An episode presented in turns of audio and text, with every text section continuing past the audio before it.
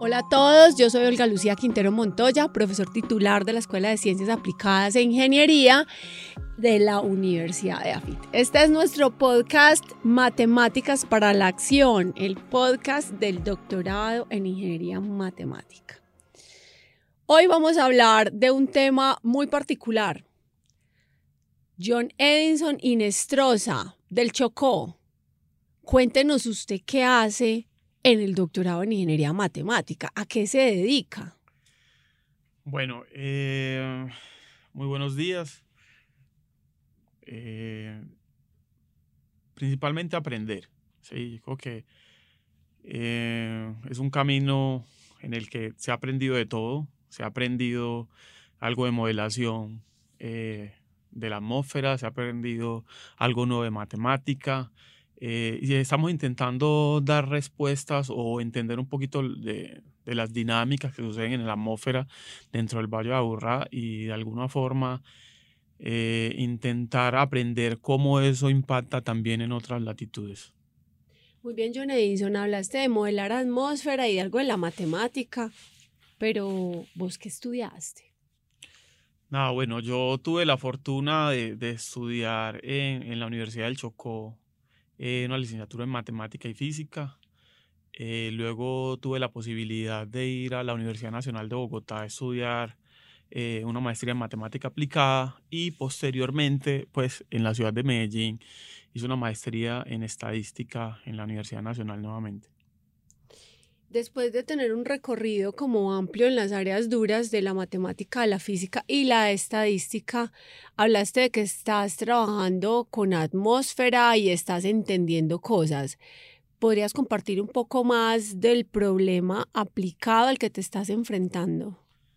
Ah, bueno, yo por la fortuna de haber nacido en el Chocó, pues uno se enfrenta a, uno logra observar desde niño pues muchos fenómenos meteorológicos y que luego se le vuelven a uno pues como, como grandes interrogantes que uno le quiere dar mejor respuesta. Eh, y de esa manera pues eh, no sé si por azar eh, logré llegar también al programa doctoral en ingeniería matemática en el cual le intentaban darle respuestas o le querían, querían mirar modelos numéricos que representaban las atmósferas y y mirar cómo esos modelos podrían mejorarse o podrían, qué cosas se podrían ajustar de tal forma que eran una mejor respuesta a lo que se intentaba averiguar a través de ellos. Entonces eso es, eso es lo que intentamos hacer, de eso es lo que hemos estado aprendiendo en este tiempo. Nos estás hablando de modelos numéricos de predicción de clima. Eh, esos modelos numéricos de predicción de clima, ¿cómo se comportan en nuestro trópico? Bueno, su comportamiento es un poquito, digamos, eh, hay, demasiada incertidumbre asociada a los modelos, ¿sí? Y entonces por las mismas condiciones mm, de, de topografía, eh, climatológicas a la cual nos enfrentamos en el trópico, pues eso hace que los modelos pues tengan mayor variabilidad o puedan ser lo que llamamos nosotros un poquito más sensible en términos de, de los resultados que pueden presentar. Es decir, eh, los resultados en el trópico eh, en el cual nosotros estamos ubicados y particularmente pues sobre la cordillera de los Andes, eh, tenemos que son, tienen mayor incertidumbre, son, le pegan menos a, lo que le deberían pegar, tienen mucho más problemas a la hora de presentar los resultados que se obtienen mediante ellos. Entonces podemos decir que la física de la atmósfera se modela con esos, esos modelos de los que nos hablaste. Pueden ser ecuaciones diferenciales, parciales u ordinarias, eh, normalmente son ecuaciones de transporte. y, y, nos hablas de que son eh, sensibles y que hay incertidumbre, pero entonces, ¿cómo planeas abordar ese tema de la incertidumbre con modelos que son así de complejos? ¿Cuál es la idea? Ah, bueno, la, la descripción que, que daba, profe, pues es muy completa de lo que son los modelos Básicamente uno, mm, yo tengo una caja que intenta representar la realidad y esa caja tiene unas herramientas que son matemáticas y de otra parte pues tiene un componente físico que también quiere pues dar una respuesta. yo tengo un componente matemático que son las ecuaciones de las que conversaban, pero esas ecuaciones deben conversar con la física que, que, que se da en la atmósfera. Eh, entonces, digamos, el, punto acá es que nosotros quisiéramos coger esos modelos, uno, entender cómo funcionan eh, para, nuestra, para nuestro dominio, para el lugar en donde estamos. Eh, ese entendimiento lo, lo, estamos haciendo en un principio, por ejemplo, modificando parámetros dentro del modelo para ver cuál es su comportamiento ante esos cambios y la otra manera es utilizando elementos matemáticos, por ejemplo, hacer perturbaciones controladas dentro del modelo eh, de tal manera de que podamos entender un poquito cómo es la respuesta de esos modelos ante esas perturbaciones. Eh, posterior a ese conocimiento del modelo, uno esperaría o lo que queremos es poder hacer ajustes que permitieran que el modelo se comportara mejor. Es decir, ya desde el conocimiento matemático que podamos tener del modelo, eh, poder hacer ajustes que correspondan un poco más a, la realidad que nosotros tenemos. Es decir, que dé mejor respuesta a lo que sucede exactamente en el, en el medio en el cual nos estamos moviendo.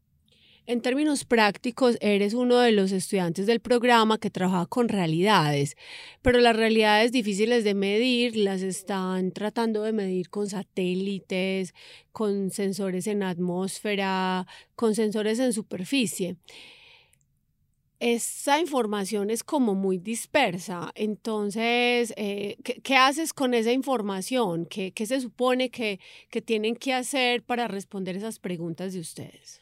Sí, bueno, uno de los grandes problemas que enfrentamos nosotros es la escasez de información. Y además de que es escasa, también tenemos problemas de confiabilidad en esa información. Nosotros tenemos que abarcar un territorio demasiado grande e intentar eh, dar una, la mejor aproximación posible a lo que sucede.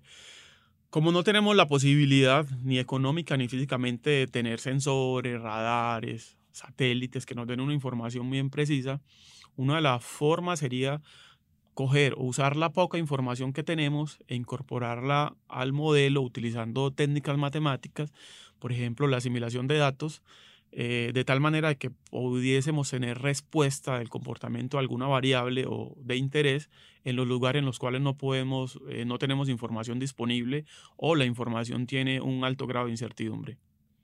Eso entonces, John, sugiere que si le incorporas información al modelo, eh, el modelo va a ser mucho mejor. Y teniendo un buen modelo, entonces, en el contexto de, del país y hablando del Chocó específicamente, ¿para qué sería útil? Bueno, eh, sería demasiado útil en términos de que eh, tendríamos mejores capacidades de predicción. Por ejemplo, de lo que sucede con la precipitación, de los tiempos en los cuales tenemos menos eh, precipitación o digamos, para el caso del Chocó, nosotros queremos tener un modelo que esté ajustado, digamos, entre comillas, de la mejor forma posible, de tal forma de que la información que provenga de los modelos con los cuales yo estoy trabajando pudiera servir de ingesta eh, para otros modelos que nos dijeran, por ejemplo, cuál es el nivel de deposición que se está teniendo en las áreas protegidas del departamento del Chocó. Eh, una de las preocupaciones nuestras es que lo que se emite en las grandes ciudades se está yendo a las áreas protegidas, en este caso el departamento del Chocó depende 100% de la naturaleza porque hay una carencia pues de, de, de digamos, condiciones, por ejemplo, agua potable y entonces la gente utiliza las aguas lluvias o las aguas de los ríos y si la deposición de las ciudades como Medellín, Bogotá, Cali, etcétera, cae en las zonas protegidas del Chocó, donde se genera agua, entonces nuestra gente está consumiendo agua contaminada. Entonces, eh, nuestros modelos permitirían decirle a la gente que toma decisiones, por ejemplo, cuáles son las acciones que se deberían tomar para mitigar el impacto de, de estos contaminantes. En cada equipo de toma de decisiones debiera haber un doctor en ingeniería matemática. Entonces, ¿Cómo ves el panorama local del Chocó en relación al desarrollo de proyectos de esta naturaleza para tomar decisiones acertadas sobre el uso sostenible de los ecosistemas terrestres, la gestión sostenible de los bosques? ¿Cómo te ves como doctor en el, en el departamento del Chocó ayudando a tomar decisiones, tomando decisiones? ¿Cómo lo ves en el, en el horizonte? Bueno, yo, digamos, no, lo he visto como un esfuerzo, pero siempre me he interesado por el tema de la formación eh, académica personal, porque creo que, que es una manera de aportarle al territorio, en este caso pues al departamento del Chocó. Tenemos grandes falencias. Una es que carecemos pues de centros de investigación que le apunten a este tipo de temas. Eh, hay muchos centros, hay algunos que trabajan pues sobre el tema de, de, biología, sobre el tema de agroambiental, pero desafortunadamente no tenemos eh, un instituto, un centro de investigación que abordara los temas pues que nosotros abordamos con la óptica que nosotros lo miramos. Ojalá, por ejemplo, en los órganos de, de dirección que tienen en el departamento del Chocó contaran con, con gente que tenga este tipo de formación, porque les daría una visión diferente y quizás un poco más económica que lo que se hace hoy Sí se invierte en grandes recursos, pero desafortunadamente eh, desde mi óptica no como se debiera. Eh, pues ¿por qué? Porque yo puedo ir y mirar cuál es el impacto que está teniendo, por ejemplo, el vertimiento de mercurio sobre el río Atrato y eso cómo impacta eh, la fuente de alimentación primaria que tiene la gente del Chocó, que es el río. Pero listo, miremos también, ¿por qué no ir a la parte preventiva, evitar que eso llegue a, los ríos? Y una, una de esas formas podría ser utilizando los modelos que nosotros utilizamos para hacer una medición que sea un poco más precisa y dar las alertas tempranas del caso. Ojalá tenga la oportunidad en algún momento de volver al departamento. Sería muy, muy, sería un logro muy importante para mí y esperemos que nos depara el tiempo. Primero tenemos que cerrar el, tema del doctorado para ver si logramos dar ese paso hacia adelante. Primero hay que doctorarse para poder llegar. Entonces, eh, pudiéramos decir que los problemas del Chocó no tiene que resolverlos el gobierno nacional. los problemas del Chocó hay recurso humano que puede comenzar y ser pionero en la solución de ellos. Bueno, necesitamos a LOCAD muy puesto las pilas para poder tomar decisiones en el uso de modelos matemáticos y la incorporación de la información para poder predecir y, hacer una gestión apropiada de esto. John Edinson, eh, ¿qué le dirías a un joven chocuano que esté estudiando en la universidad en la que tú estudiaste eh, acerca de, de, lo que representa la educación superior y, y, basado en tu propia experiencia de vida y la experiencia en el programa. ¿Qué le dirías? ¿Le dirías entre o no entre o vaya, se corra mientras pueda? ¿Qué oportunidades tendría? ¿Qué debilidades tendría? O si usted me prohíbe la entrada al Chocó para que no siga trayendo gente a hacer doctorado porque los traumatizamos. A ver, cuente a ver. Ah, yo creo que eh, ir a una universidad es una, una gran oportunidad, ¿sí? Eh, nosotros tenemos carencias y no nos podemos quedar viviendo, eh, digamos, en ese imaginario de quejarnos de lo que no tenemos. Y yo creo que como jóvenes tenemos que más bien pensar en lo que podemos hacer para que esa realidad cambie. Y una de esas está, por ejemplo, eh, uno evitar solamente quedarse en el claustro ahí de pensar, voy a tener el título de licenciado, eh, voy a tener el título de biólogo. Tenemos que pensar un poquito más allá eh, y ahí va un poquito la autoformación, eh, buscar posibilidades y creo que el paso intermedio, pues no, el salto de derecho de la universidad a EAFI quizás puede ser un salto al, un vacío y que da un golpe duro, pero con pasos intermedios como los que yo di creo que puede ser posible y además necesario, porque digamos, es, AFI es una universidad que está cerca del Chocó y por lo tanto conoce un poco la realidad que se vive en el Chocó. Y de esa manera, este podría ser un buen lugar para uno venir a aprender, porque hay gente que conoce el entorno de uno y a lo mejor te puede aportar también a que tu formación se oriente pues hacia la solución de las dificultades que se, se consiguen en el territorio socuano.